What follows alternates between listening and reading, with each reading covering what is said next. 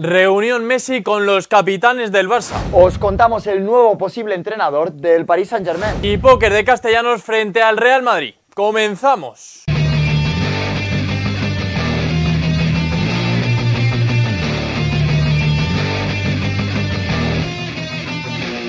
Buenos días, buenas tardes y buenas noches. ¿Qué tal estáis familia Post United? Espero que estéis todos bien y bienvenidos a un Post News. Y amigos, familia Post United, estamos muy muy cerca de llegar al millón de suscriptores, así que venga, darle al botón y suscribiros a nuestro canal. Y empezamos hablando de la dura derrota del Real Madrid frente al Girona con cuatro goles de Tati Castellanos. Un partido loco que acaba con la derrota del Real Madrid por cuatro goles a dos con póker de Castellanos y además por parte del Real Madrid marcaba Vinicius el primero y daba la asistencia para el segundo con gol de Lucas Vázquez. El último jugador que le marcaba cuatro goles al Real Madrid en un encuentro era Robert Lewandowski con el Borussia Dortmund el 24 de abril de 2013. Y dejamos el Real Madrid a un lado para hablar del Fútbol Club Barcelona porque según desveló Gigantes, Messi estuvo en Barcelona. Y es que el astro argentino tenía agendado un encuentro con exfutbolistas del Barça donde habían dos jugadores, que uno era el capitán Sergio Busquets y el otro Jordi Alba. Desde el Barça que también estuvieron atentos a esta reunión y en la rueda de prensa previa al encuentro contra el Rayo Vallecano al partido liguero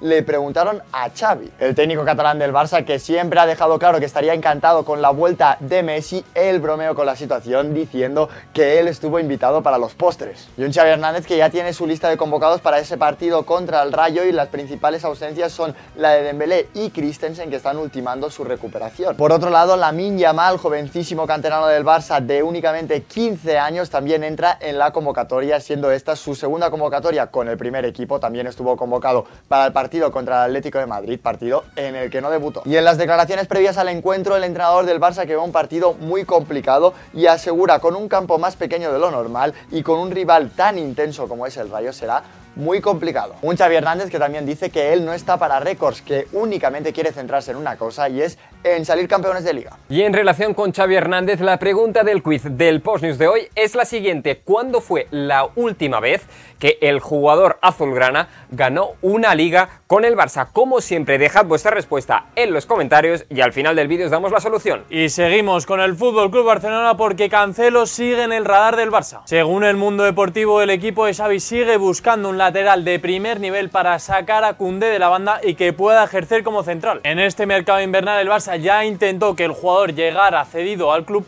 pero finalmente se decantó por el Bayern de Múnich. Aún así, el equipo de Xavi no se rinde y lo volverá a intentar este verano. Además, este día deportivo añade que el fichaje podría estar más cercano debido a las buenas relaciones entre el presidente del Barça y su representante Jorge Méndez. Y seguimos hablando del mercado de fichajes de la ciudad condal porque el Barça quiere a Fabricio Díaz. El Barça quiere volver a pescar un uruguayo como ya hizo con Ronald Araujo y esta vez se trata de un centrocampista llamado Fabricio Díaz de 20 años. Desde Uruguay aseguran que el fichaje ya está prácticamente cerrado, pero desde Mundo Deportivo aseguran que aún quedan varios flecos para finalizar el contrato. Y también añaden que su contratación se podría hacer oficial las próximas semanas. Y dejamos a un lado el Fútbol Club Barcelona para hablar de un encuentro que se ha disputado en la Liga Santander entre el CAEZ y el Osasuna. Los de Pamplona se han llevado los tres puntos con gol de Rubén García. Y también recordar en un día en el que hay otro encuentro a Lega Santander donde se enfrentarán el Real Betis contra la Real Sociedad.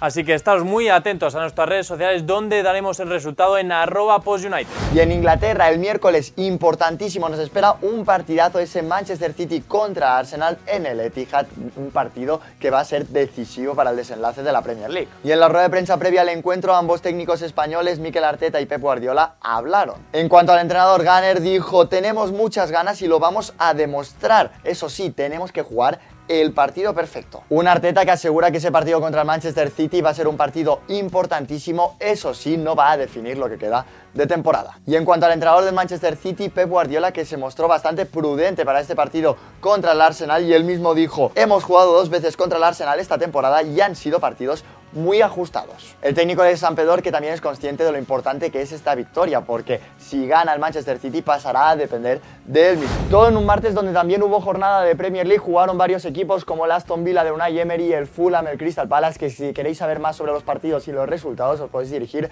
a nuestras redes sociales, arroba Y siguiendo en Inglaterra, en clave mercado, mucho ojo porque medios croatas aseguran que el Manchester United está dispuesto a pagar la cláusula de restricción de 10 millones de euros que tiene Livakovic. El guardameta croata del Dinamo de Zagreb, que fue una de las grandes revelaciones del pasado mundial, es un jugador que gusta mucho al Manchester United y también hay que tener en cuenta que en el conjunto Red Devil David De Gea termina contrato a final de temporada. Y siguiendo en la Premier, según informa el Evening Standard, mucho ojo porque la posible llegada de Mauricio Pochettino al Chelsea condicionaría el futuro de Joao Félix. Ahora mismo todo apunta a que el delantero portugués, una vez finalice su cesión en el conjunto blue, volverá al Atlético de Madrid, pero si el técnico argentino acaba dirigiendo al Chelsea y decide contar con él, el Chelsea va a pujar fuerte. Y seguimos con la actualidad del Chelsea porque Onana es una gran amenaza para Kepa. El conjunto inglés ya busca nuevas incorporaciones de cara a la próxima temporada y ya está negociando con un nuevo portero, André Onana. Según informa la Gaceta de los Sport, el portero estaría esperando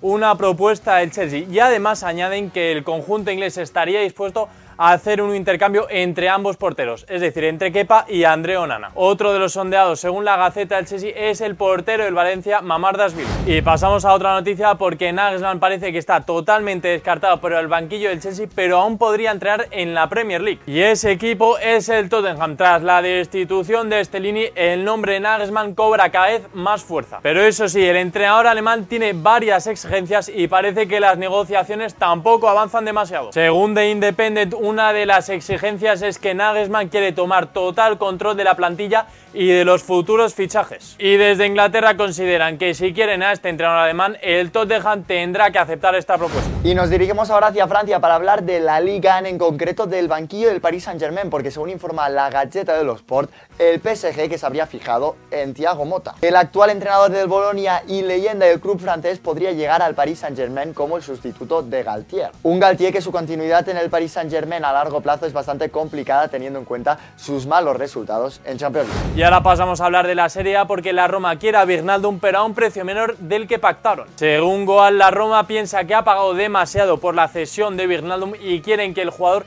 rescinda contrato con el PSG para llegar libre la próxima temporada al conjunto de José Mourinho. Con lo cual los capitalinos quieren quedarse con el centrocampista pero gratis y no a 8 millones como pactaron en el verano pasado. Y un último apunte de fútbol internacional porque Ceferín, presidente de la UEFA, habló sobre la posibilidad de que la final de Champions se juegue en Estados Unidos. Él mismo reconoce que es una posibilidad que están discutiendo dentro de la UEFA. Hay que tener en cuenta también que hasta 2025, que esa será la final de Múnich. Y una vez pasado este 2025 y esta final en Múnich deja abierta la posibilidad de que se juegue una final de Champions en Estados Unidos. Y la respuesta a la pregunta de cuándo fue la última vez que Xavi ganó una liga con el Barça como jugador es en la temporada 2014-2015. ¿Habéis acertado? Bueno, y hasta aquí el post news de hoy familia. Ya sabéis, si os ha gustado el vídeo, darle a like y suscribiros a nuestro canal si todavía no lo estáis.